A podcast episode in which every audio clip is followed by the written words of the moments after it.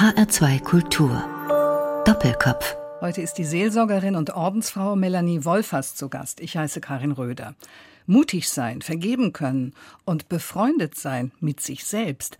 Das sind Themen, mit denen sich die Bestsellerautorin beschäftigt. Und dabei hängt ja auch alles miteinander zusammen. Das merken wir spätestens, wenn es mal nicht so rund läuft, wenn wir uns vor Entscheidungen drücken, uns selbst kritisieren oder alten Zorn nicht verarbeitet haben.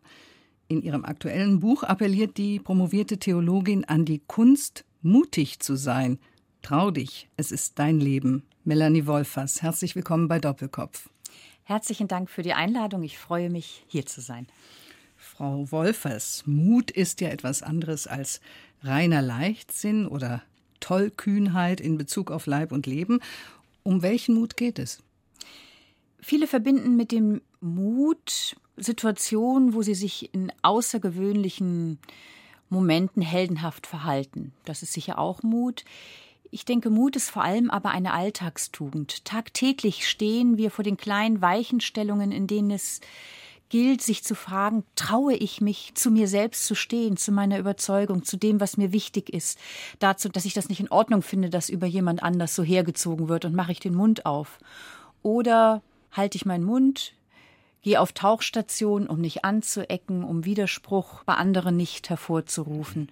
Also der Mut als eine Haltung im Alltag, die uns die Tür öffnet zu einem authentischen Leben. Mut zur Wahrhaftigkeit, könnte man das auch so sehen?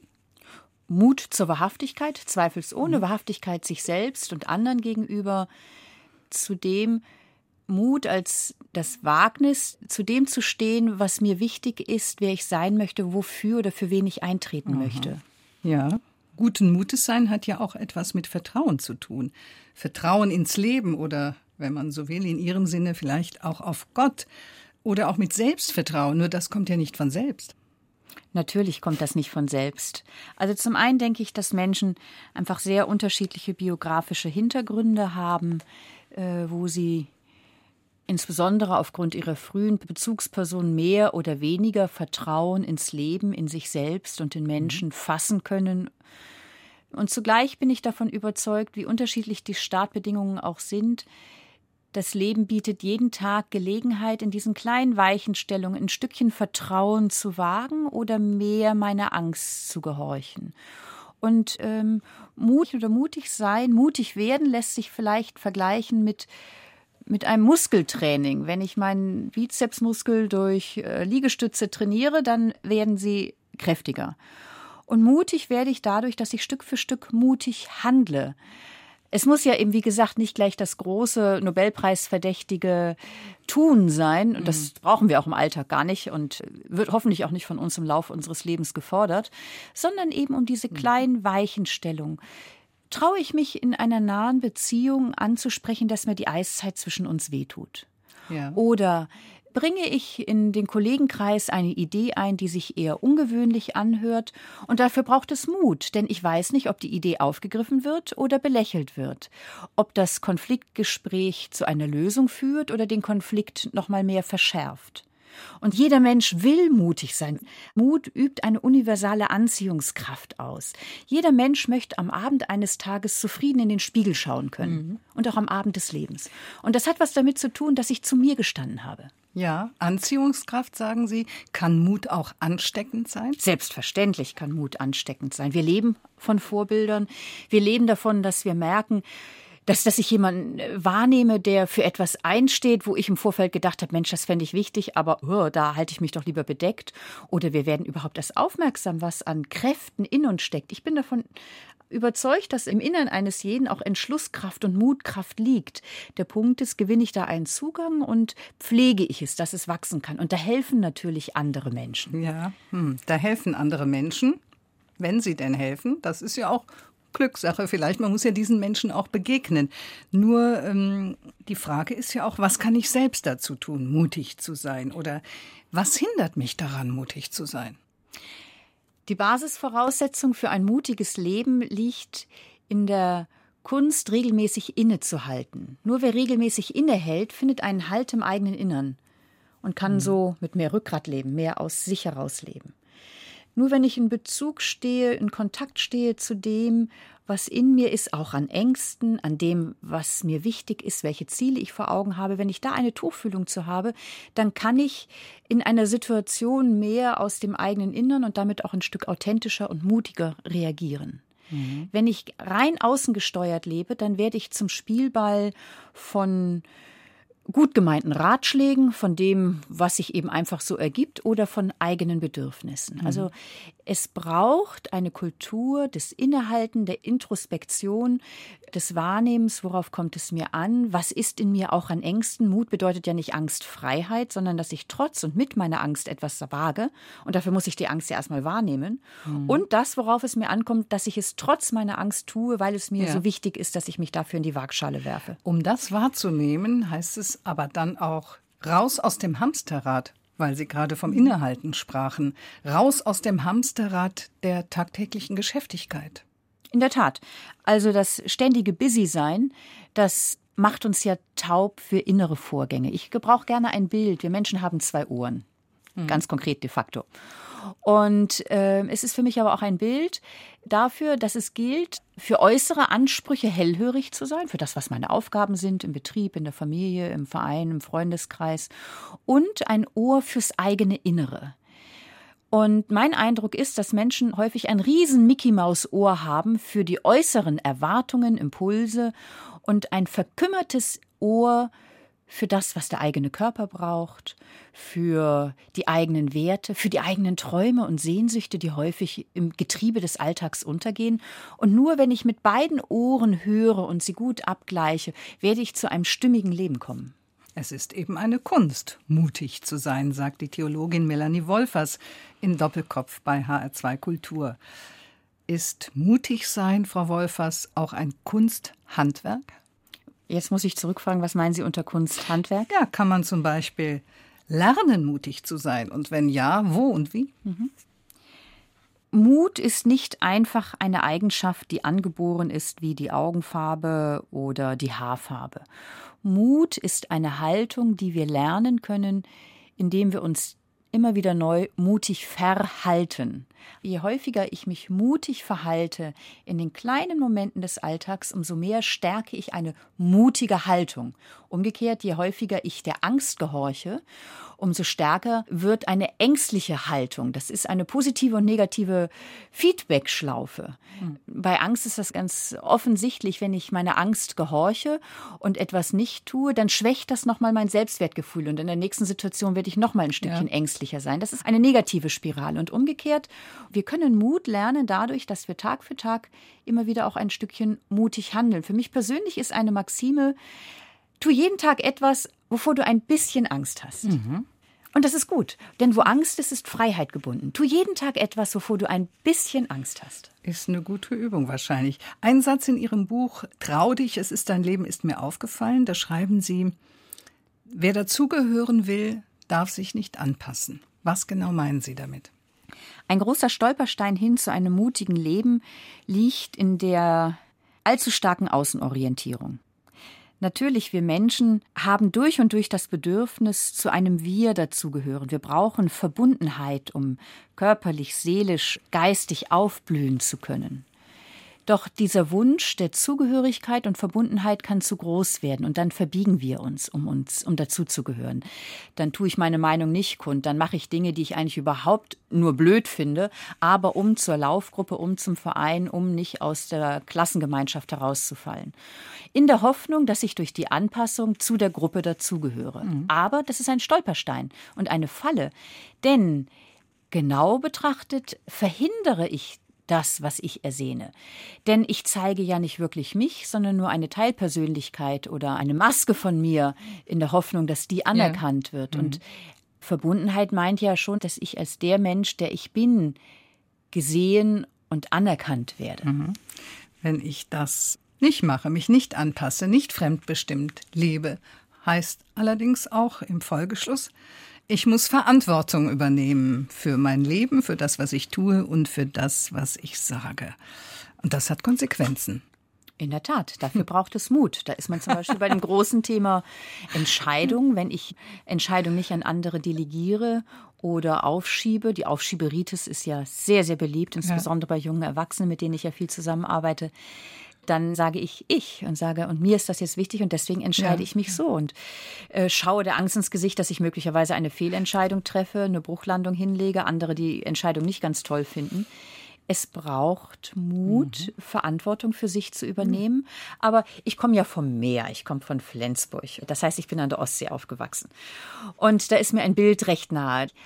Natürlich ist ein Schiff sicherer, wenn es im Hafen bleibt. Aber dafür werden Schiffe nicht gebaut. Und ähnlich fühlt es sich natürlich sicherer an, wenn ich auf Dauer unter dem Radarschirm fliege und mich nicht blicken lasse, aber nur in dem Maße, in dem ich mutig auf der Bildfläche meines Lebens auftauche, mich einbringe mit dem, was mir wichtig ist, etc., werde ich überhaupt erfüllende Beziehungen führen, werde ich Neues wagen, werde ich kreativ sein und werde ich das einbringen können und der Welt geben können, was allein ich der Welt zu geben vermag. Hm, also sei mutig, sei du selbst. Bring das ein, was du der Welt zu geben vermagst. Das heißt aber auch, dann ist kein anderer schuld, wenn es mal nicht klappt. Also ich kann die Schuld nicht abgeben. In Anführungsstriche Schuld. Verantwortung. Ja, erlaube ich mir, gestehe ich mir zu und gestehe ich anderen zu, dass wir in dem, was wir tun, Fehler machen, eine Bruchlandung hinlegen, vielleicht auch wirklich schuldig werden.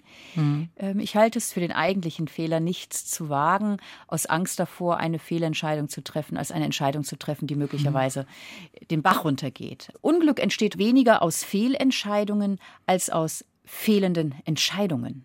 Ja, heißt das, ähm, wir lernen dann natürlich auch aus den Fehlern. Und es ist nicht immer geradeaus. Und die Gesamtheit dieser Entscheidungen, die bringt uns in letzter Konsequenz auch dazu, mutig zu sein, immer wieder.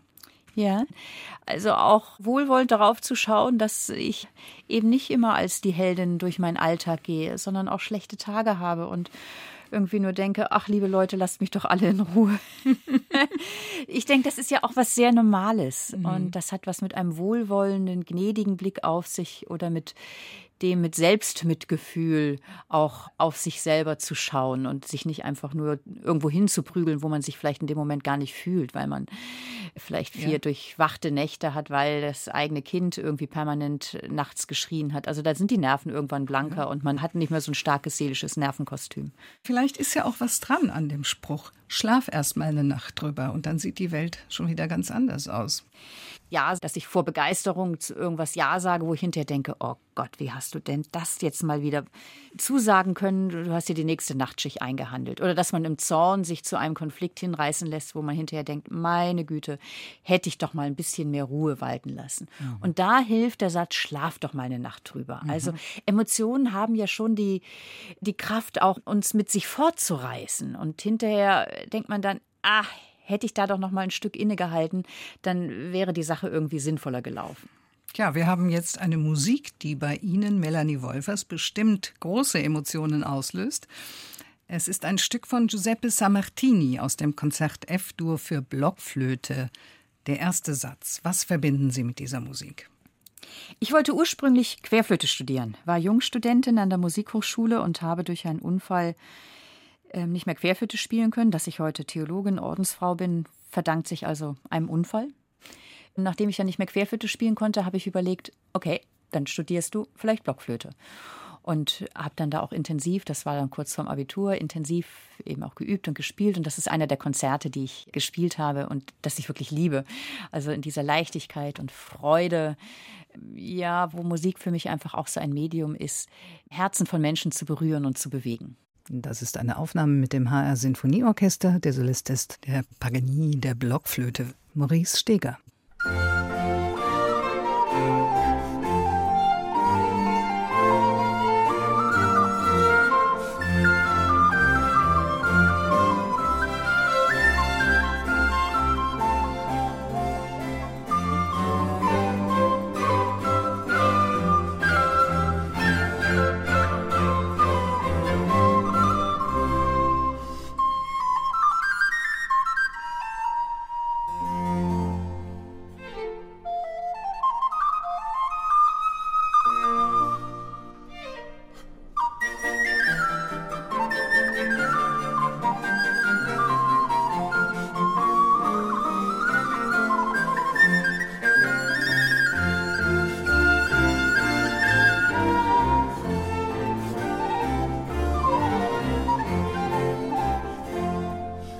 Das war der erste Satz aus dem Konzert F-Dur für Blockflöte von Giuseppe Sammartini.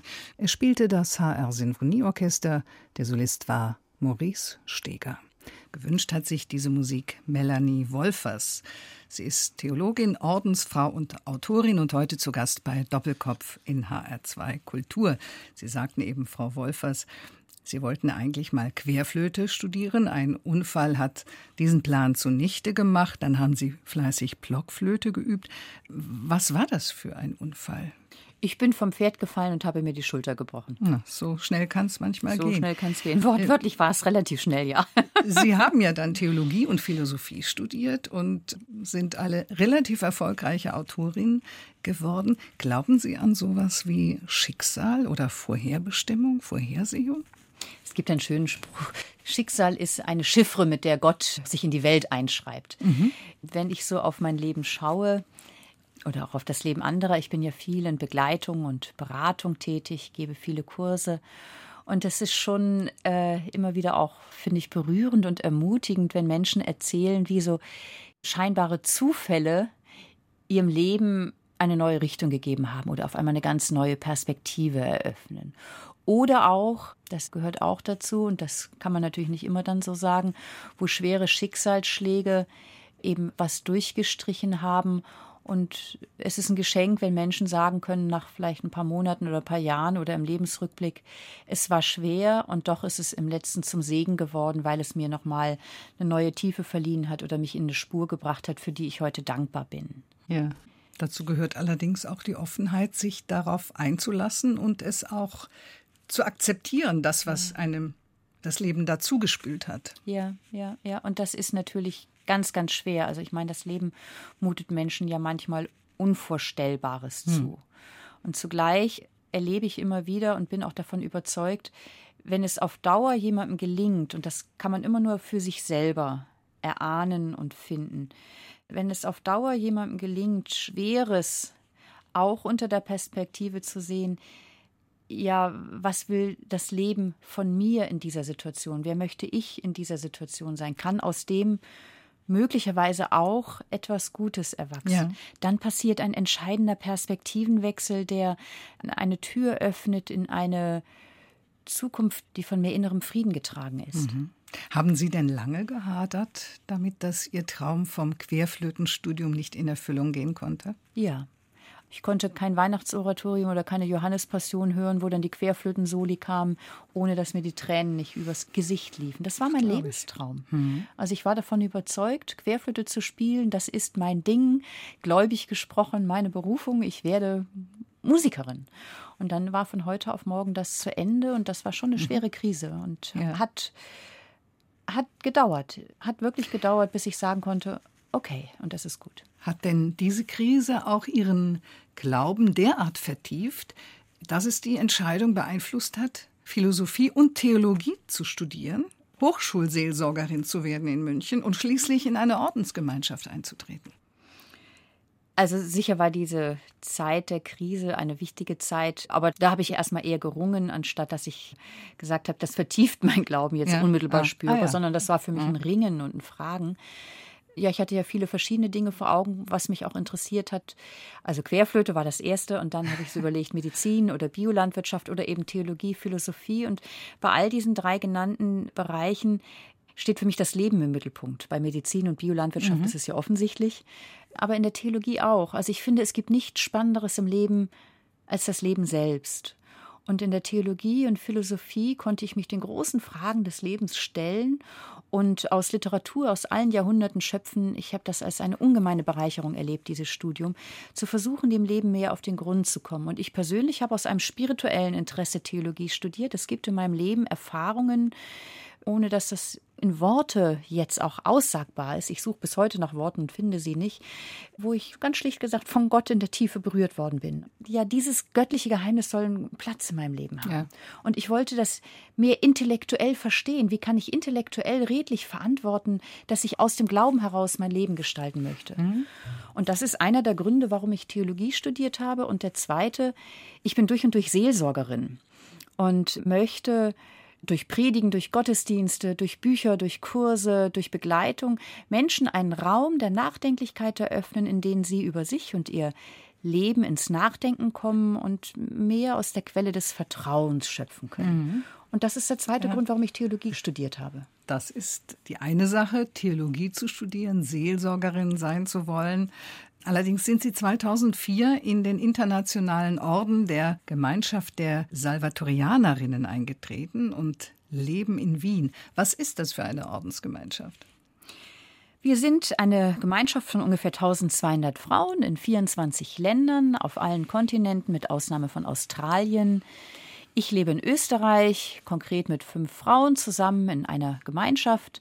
Wir gehen verschiedenen Berufen nach, haben einen gemeinsamen Rhythmus. Also morgens beginnt es mit einem gemeinsamen Morgengebet und Frühstück. Dann geht jede ihrem Beruf, ihren Aufgaben nach haben dann auch noch mal andere gemeinsame regelmäßige Gebetszeiten.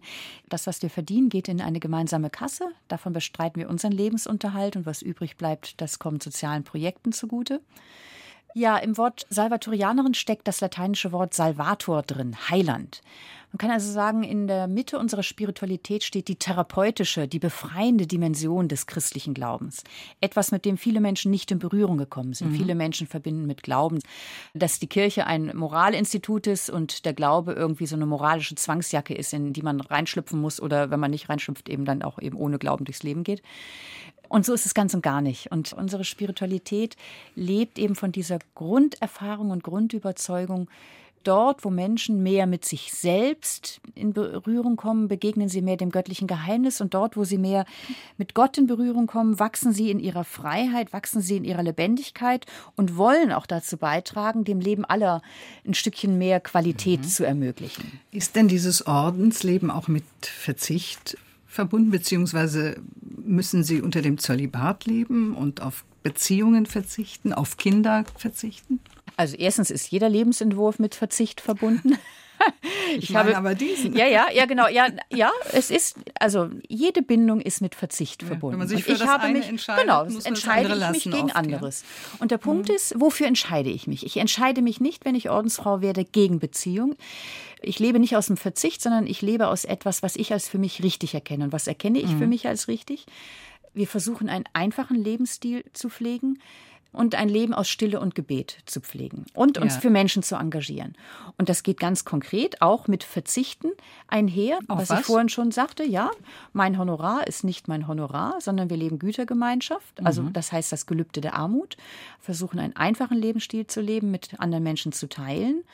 Das gehört als Ordensfrau zum Entwurf. Das ist jetzt nicht, dass ich Zölibat leben muss, sondern das will ich leben, weil ich in einer anderen Art und Weise mit Menschen Beziehung leben möchte. Ich lebe ehelos. Ich werde keine Kinder bekommen oder habe keine Kinder, sondern lebe eben in dieser Weise mit anderen in einer Lebensgemeinschaft und wo eben diese Beziehung mit Gott nochmal so ganz offenkundig ja, den ersten Platz im Leben haben soll. Dabei kommen Sie ganz bodenständig daher, wenn ich das mal dazu sagen darf. Also nicht etwa in einer Ordenstracht, wie man sich das ja bei katholischen Ordensfrauen vorstellt oder auch oft sieht, sondern Sie sehen eher aus wie eine junge Studentin in Wanderhose. Das war jetzt aber sehr charmant. mit einem T-Shirt. Also man könnte vom ersten Eindruck her nicht darauf kommen, dass Sie eine Ordensfrau sind. Nur bevor Sie sich zu diesem Schritt entschlossen hatten, äh, Frau Wolfers, denn dazu gehört ja auch Mut, um nochmal auf Ihr Buch zurückzukommen. Trau dich, es ist dein Leben. Gab es da Warner, Unkenrufer? Mach das bloß nicht, du wirst es bereuen? Nein, Warner eigentlich nicht. Schon viel Skepsis, viel Unverständnis. Wie, das kann ich mir jetzt gar nicht nachvollziehen. Wie kann man sowas wählen? Und aber nicht tu das nicht. Ich habe damals in der Universität München gearbeitet. Einerseits war ich Hochschulseelsorgerin an der Uni und habe da auch in der Unikirche gepredigt und ich weiß, wie ich im letzten Gottesdienst davon erzählt habe, dass ich jetzt gehe mit Ende des Sommersemesters und danach, wie auch in den vielen anderen Begegnungen, wo ich das erzählt habe, haben mir Studenten immer wieder so die gleiche Frage gestellt und mit einem durch und durch sehnsuchtsvollen Ausdruck in ihren Blicken Woher nimmst du die Gewissheit zu diesem Schritt? Was haben Sie geantwortet? Hör auf dein Herz. Und, und die haben jetzt nicht sehnsuchtsvoll geguckt, weil die auch in eine Ordensgemeinschaft eintreten wollten, sondern, sondern weil sie auf der Suche nach der Orientierung ihres Lebens waren und einfach einen ganz großen Respekt davor hatten, dass ich so einen verrückten Schritt gehe und so tolle Dinge hinter mir lasse. Mhm. Woher nimmst du den Mut? Woher nimmst du die Gewissheit? Und zum einen habe ich geantwortet, ich bin nicht angstfrei. Ängste sind in mir, die mich warnen. Was ist, wenn sich dein Lebenstraum als falsch erweist und der irgendwie zerbricht wie ein Glas und du dann vor einem Scherbenhaufen stehst? Was ist, wenn du und die Gemeinschaft nicht zusammenpassen, etc. Und zugleich hatte ich die Intuition, wenn ich jetzt den Schritt nicht wage, das im konkreten Leben zu erproben, ob das passt, werde ich mich in zehn Jahren fragen, Melanie, lebst du nicht an einer erfüllteren und erfüllenderen Möglichkeit deines Lebens vorbei? Und mhm. mit diesem nagenden Zweifel wollte ich nicht leben. Ja. Und da helfen mir durchaus Dinge, und das habe ich auch gesagt. Also erstens nicht darauf warten, dass du 100 Prozent sicher bist, sowas gibt es nicht in existenziellen Fragen, ist eine genügend große Gewissheit. Zweitens kann so etwas helfen wie eine Imaginationsübung, die auch eine bekannte spirituelle Übung ist. Versetz dich in deine Todesstunde und schau von der Todesstunde zurück auf deinen jetzigen Tag und stell dir die Frage, von welchen Motiven willst du dich haben leiten lassen in dieser Situation? Nicht, wie willst du dich entschieden haben, sondern was sollen deine handlungsleitenden Motive gewesen sein in deiner jetzigen Entscheidung? Und da kommt man vom Lebensende her das verobjektiviert, so an die wesentlichen Haltungen, um die es geht. Und da war mir eine wichtige Haltung, ich möchte nicht Sklavin meiner Angst gewesen sein, mhm. sondern ich möchte, dass meine Sehnsucht und mein Vertrauen ein größeres Gewicht in meinem Leben hat als meine Angst. Und dementsprechend bin ich diesen Schritt gegangen. Schon wieder ein mutiger Schritt, wenn man bedenkt, mit 33 Jahren das Leben vom Ende her denken. Das ist ja auch nicht selbstverständlich unbedingt in diesem Alter zweifelsohne. Zugleich glaube ich, dass das für jedes Lebensalter, gut, vielleicht ist nicht gerade für ein Kind, aber für jedes Lebensalter immer mal wieder eine gute Übung ja, ist. Zumindest für Erwachsene. Ja. Ihre Eltern, wie haben die reagiert? Mein Vater hat nicht mehr gelebt. Er hatte das Vertrauen von Lebensentwurf her, die Melanie wird ihren Weg finden. Ich meine, ich habe ja. ja auch meinen Weg gefunden. Ja. Ich war vorher an der Uni und hatte einen Lehrauftrag. Ist ja nicht, dass ich mhm. da irgendwie rumgeschippert bin im Leben. Meine Mutter kann es innerlich mitvollziehen. Andere aus meiner Familie standen dem nicht befremdet gegenüber, weil sie mich erkennen, aber schon, dass da jetzt nicht so eine innere Resonanz ist im Sinne von, das kann ich nachvollziehen vom mhm. eigenen Zugang zur Welt her. Aber ja. ein Respekt. Ja, aber das muss ja auch nicht sein. Wenn Nö. wir beim Mut bleiben, heißt das ja auch, wenn ich Ihren Lebensweg mal mitdenke, das ist auch nicht wichtig, dass andere das nachvollziehen können. Ja, das ist eine herausfordernde Ansage von Ihnen.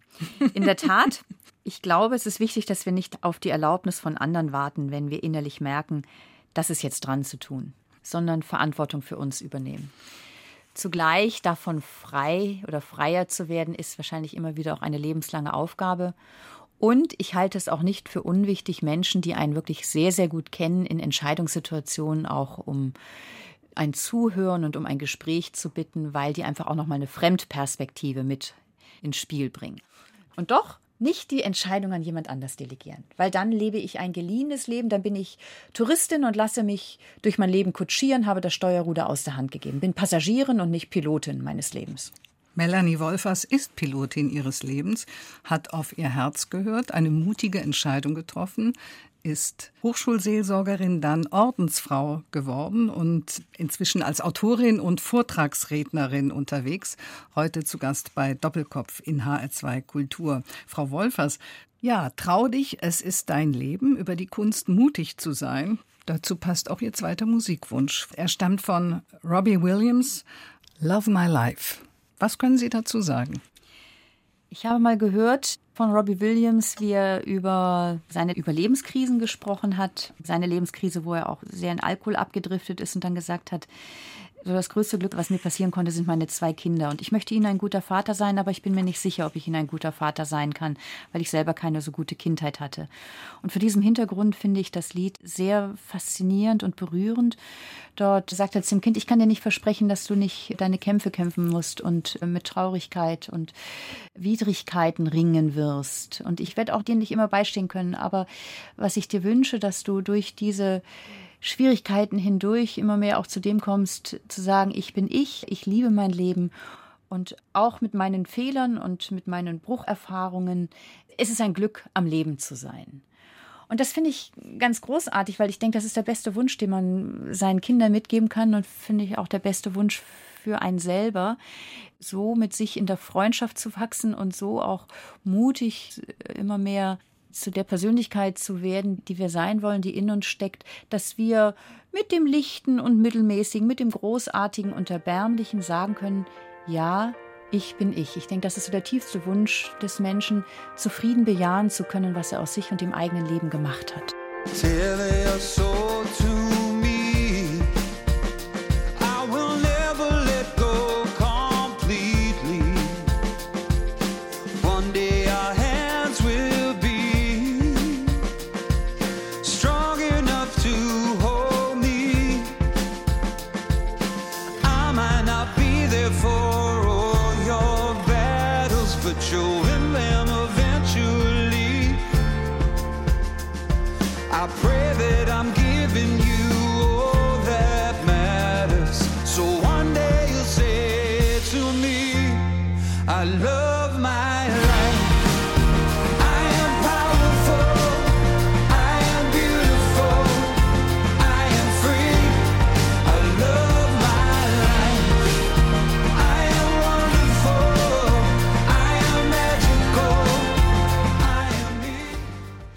Love My Life. Robbie Williams, I Am Me, ein Wunsch von Melanie Wolfers, die heute zu Gast ist bei Doppelkopf in HR2 Kultur. Ja, ich bin ich. Wer das gelassen aussprechen kann, hat es ja wahrscheinlich schon weit gebracht. Sie hatten es eben etwas ausgeführt, Frau Wolfers, mit allem, was in meinem Leben passiert, mit meinen Schwächen, meinen Stärken, mit dem, was mir gelungen ist, nicht so gelungen ist, ja, im Grunde identisch zu sein oder letztlich einverstanden zu sein. Ich finde, das ist schon eine große Leistung. Allerdings werden wir ja immer wieder auch vor Entscheidungen gestellt. Geht es nach rechts, nach links, geradeaus? Wie soll ich mich entscheiden? Manche entscheiden sich dann gar nicht. Was glauben Sie, was ist besser, es erstmal drauf ankommen zu lassen oder ist eine falsche Entscheidung immer noch besser als gar keine? Die schlechteste Entscheidung ist die, keine Entscheidung zu treffen denn dann entscheiden andere oder anderes über mich. Die Umstände, der Lauf der Zeit, gut gemeinte Ratschläge von anderen oder die eigenen Bedürfnisse und Launen. Was sind denn die Kriterien oder die Voraussetzungen für eine gute Entscheidung, was ja auch mit Mut zu tun hat wiederum? Also ich möchte drei inhaltliche Kriterien nennen. Ein wichtiger Wegweiser für eine tragfähige Entscheidung ist, was kann ich wirklich gut leben und wo liegen meine Grenzen oder meine Überforderung. Ich habe jemanden vor Augen, die ich begleite, die wollte Lehrerin werden, ich sage jetzt mal so, auf Teufel komm raus. Und hat aber wirklich nicht letztlich das Hinterland mitgebracht. Das heißt Hinterland? Also das persönliche Hinterland. Mhm. Es war offensichtlich, das wird nicht gut gehen. Aber sie konnte und wollte es nicht sehen und wahrhaben und ist darin auch gescheitert also genügend gut, um die eigenen Grenzen zu wissen, um nicht etwas zu wählen, wo ich mich auf Dauer in eine Überforderung hineintreibe. Aber eine tragfähige Basis für eine gute Entscheidung liegt darin, die eigenen Gaben und Grenzen gut zu kennen. Je mhm. mehr ich weiß, was mir gut von der Hand geht und je mehr ich weiß, äh, was ich nur mit Zähneknirschen und zusammengebissenen Zähnen gerade noch so eben schaffe, wer um Grenzen und Gaben, Stärken und Schwächen gut weiß und das berücksichtigt in einer Entscheidung, hat schon mal ein gutes Fundament. Nur wer sich gut kennen will, der muss auch mit sich selbst befreundet sein. So schreiben Sie es in Ihrem Buch Freunde fürs Leben, wo es um die Selbstfreundschaft mhm. geht. Was heißt denn das, mit sich selbst befreundet sein, dass ich erstmal an mich denke? Mein Eindruck ist, dass Menschen häufig emotional wohlwollender und emotional intelligenter mit Freunden umgehen als mit sich selbst. Also ein Beispiel. Passiert einer Freundin ein wirklich großes Missgeschick, wird man sie jetzt nicht noch irgendwie niedermachen dafür, dass sie so blöd ist, sondern irgendwie sie unterstützen, stärken und sagen, du passiert jedem und komm, das Leben geht weiter. Im Umgang mit sich selbst neigen Menschen dazu, dass sie zu dem Missgeschick sich selber dann auch noch seelisch ohrfeigen und niedermachen. Und die Idee, die mich in dem Buch Freunde fürs Leben, die Kunst mit sich selbst befreundet zu sein leitet, ist, sich von der zwischenmenschlichen Freundschaft was abzuschauen für den Umgang mit sich selber. Ein guter Freund ist jemand, der mir zuhört, der mich aufrichtet, wenn ich selbst oder das Leben mir ein Bein gestellt hat, der mir Fehler nachsieht, aber zugleich auch den Mut hat, mich zu kritisieren, ohne dadurch die Beziehungsbasis in Frage zu stellen. Sprich, ein guter Freund ist jemand, der zu mir steht. Und die Analogie ist, wie sieht es denn im Umgang mit uns selbst aus? Wir selbst sind der Mensch, mit dem wir lebenslang zusammenleben. Manchmal fühle ich persönlich mich wohl in meiner Haut und manchmal finde ich es ziemlich anstrengend, ich zu sein. Und an sich läge es doch so nahe zu schauen, dass wir die Beziehung mit uns selbst so gestalten, dass wir im Großen und Ganzen gut mit uns klarkommen. Doch häufig stehen Menschen sich selbst im Weg, gehen nicht gut mit sich um, nicht freundschaftlich. Und in meinem Buch gehe ich auf die verschiedenen Lebensbereiche ein, angefangen eben von dem, das war ja die Brücke, um die eigenen Gaben zu wissen, um die eigenen Talente zu wissen, sie ins Spiel zu bringen. Da steckt ja ein Entwicklungspotenzial drin um die Kraft der Sehnsucht zu wissen, das, was man an, an tief inneren Wünschen in sich trägt, auf die Sprache der Gefühle, die Signale des Körpers zu hören, etc. Also im Gespräch mit sich selbst zu sein und sich selber ernst zu nehmen. Das hat was mit Respekt oder Loyalität sich selbst gegenüber zu tun. Nicht einfach zu sagen, das interessiert mich jetzt, jetzt gilt es, dass ich funktioniere. Und das ist ja in mhm. unserer Gesellschaft, die so auf Selbstoptimierung hingeeicht ist, ein ganz wichtiger Aspekt. Das Buch ist so ein bisschen so ein Gegengewicht zu dem, dass es ständig gilt, an sich zu arbeiten, weil verbessere dich, denn die Möglichkeiten sind da. Natürlich geht es auch, Talente zu verwirklichen. Aber erlaube ich mir auch mal nicht gut drauf zu sein. Mhm. Das hat ja auch was mit Vergeben zu tun, ist ja auch ein Thema und ein Buch von Ihnen. Also vergeben im Sinne von nicht vergeben und vergessen und schon gar nicht setzen Sie vergeben gleich mit versöhnen, wenn es um mich selbst geht. Was könnte ich mir da vergeben? Ich habe den Eindruck, dass es im Leben eines fast jeden Menschen ein, zwei Situationen gibt, die er wirklich bereut. Und das kann sehr unterschiedlich sein, was es ist. Aber wo jemand wirklich sagt, ja, ich habe da einen Mann vor Augen, mit dem ich jüngst gesprochen habe. Ich habe so viel gearbeitet und Beruf so an meiner erster Stelle gehabt, über Jahre hinweg, dass die Beziehung mit meiner Frau praktisch am Zerbrechen ist und ich nie eine Beziehung mit meinen Kindern aufgebaut habe. Und ich bereue das bitterlich. Also ich glaube, es gibt im Leben eines jeden Menschen Situationen, die wir zutiefst bereuen und wo wir uns wünschen, oder im Leben eines fast jeden Menschen, wir hätten da anders gelebt, gehandelt. Und dann ist die Frage, wie gehe ich mit dem um? Zerbreche ich über mir den Stab und trete sozusagen nochmal nach? Oder finde ich Schritt für Schritt zu einem Ja dazu, dass ich ein Mensch bin, der auch Fehler macht oder derb ausgedrückt vielleicht wirklich einfach auch Scheiße baut? Ja. Finde ich, und das heißt nicht, die Dinge vom Tisch zu wischen im Sinne von Gleichgültigkeit, sondern finde ich zu einem Ja, dass ich auch das bin. Und das ist ein ganz großer Reifungsprozess, nämlich in das eigene Selbstbild auch die Schatten und auch das Fehlerhafte zu integrieren oder zumindest zu akzeptieren, dass das auch zu mir gehört. Tja, vor diesem Hintergrund kann man natürlich viel bessere Entscheidungen treffen, als wenn dieser Punkt, den Sie gerade angesprochen haben, jetzt nicht so ins Bewusstsein dringt. Denn das ist ja auch was Unangenehmes, sich das nochmal hervorzuholen, was man bereut mhm. in seinem Leben. Ja, aber ich glaube, das hat was von ethischem Qualitätsmanagement an sich. Also wenn man jetzt mal aus dem gut, Unternehmensbereich ja. schaut, mhm. ja. Also es kommt natürlich ganz schnell irgendwie so mit, mit dem Geschmack von moralischem Zeigefinger und so einher. Aber das meine ich jetzt gar nicht.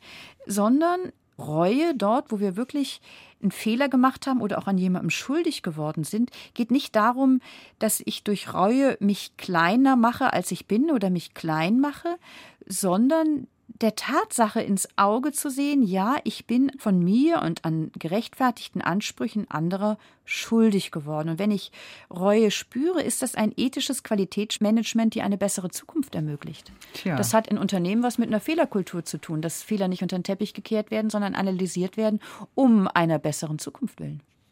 Das klingt gut. Wäre es denn mal in den meisten Unternehmen so, wie Sie sich das vorstellen? Einige sind ja schon so weit, aber leider nicht alle.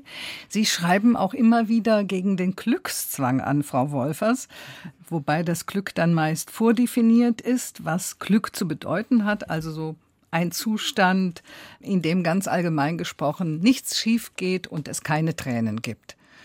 Nur, ist es wirkliches Glück? Es ist unrealistisch. Unser Leben besteht nicht aus einer Kette von Höhepunkten, die, von emotionalen Höhepunkten, wo einer den anderen übertrifft, sondern unser Leben setzt sich aus Lichten und aus Dunklem, aus Höhepunkten und Tiefschlägen und dem grauen Alltag zusammen. Und ich denke, zum Glück gehört dieses Gesamtpaket des Lebens eben auch der verschiedenen Stimmungen, Erfahrungen und Emotionen. Also das, was man so oft auf Todesanzeigen liest, ein erfülltes Leben ist zu Ende gegangen. Ja, das ist äh, je nachdem, was Menschen damit meinen. Aber erfüllt ist ja interessant, dass dieses Buch Fünf Dinge, die Sterbende am meisten bereuen.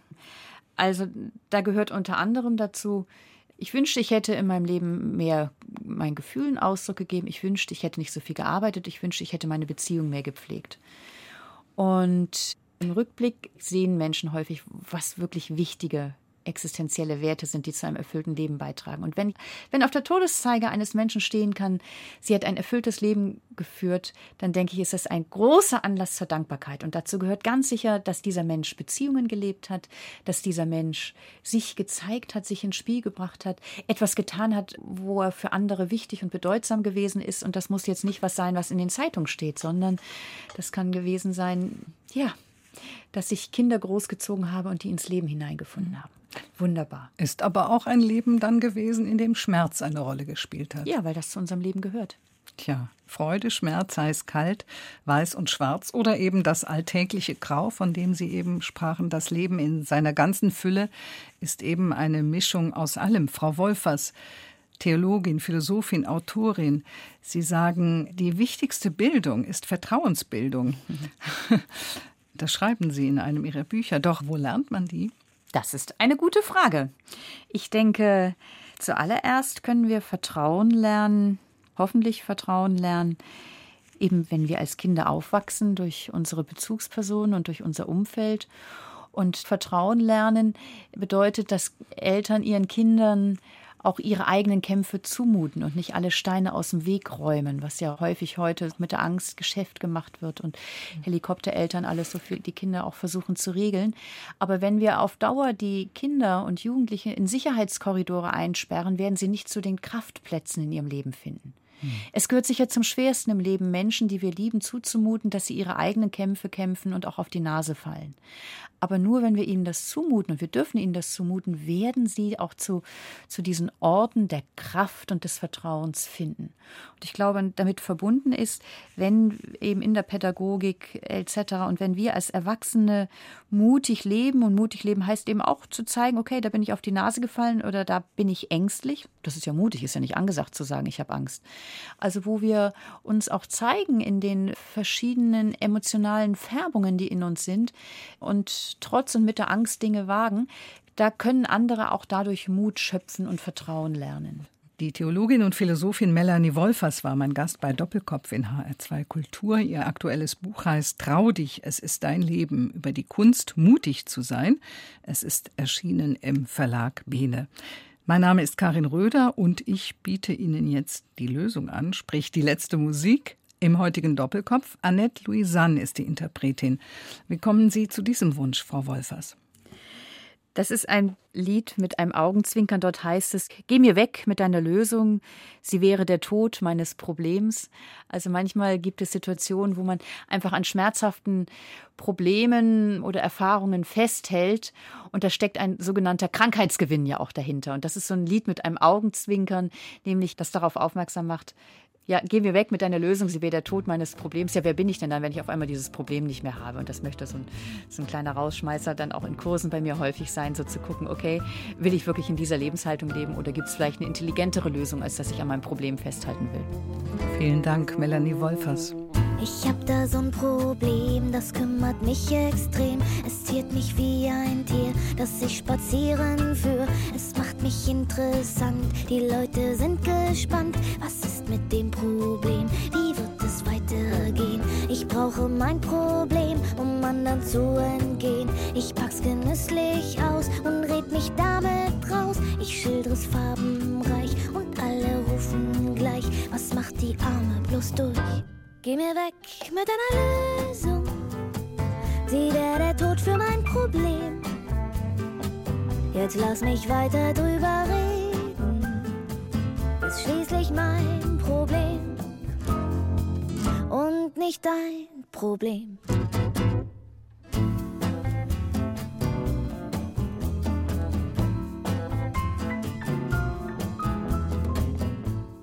Das war HR2 Kultur Doppelkopf. Aus urheberrechtlichen Gründen müssen wir Musiktitel in unserem Podcast-Angebot ausblenden. Weitere Sendungen, die Sie jederzeit hören können, finden Sie auf hr2.de.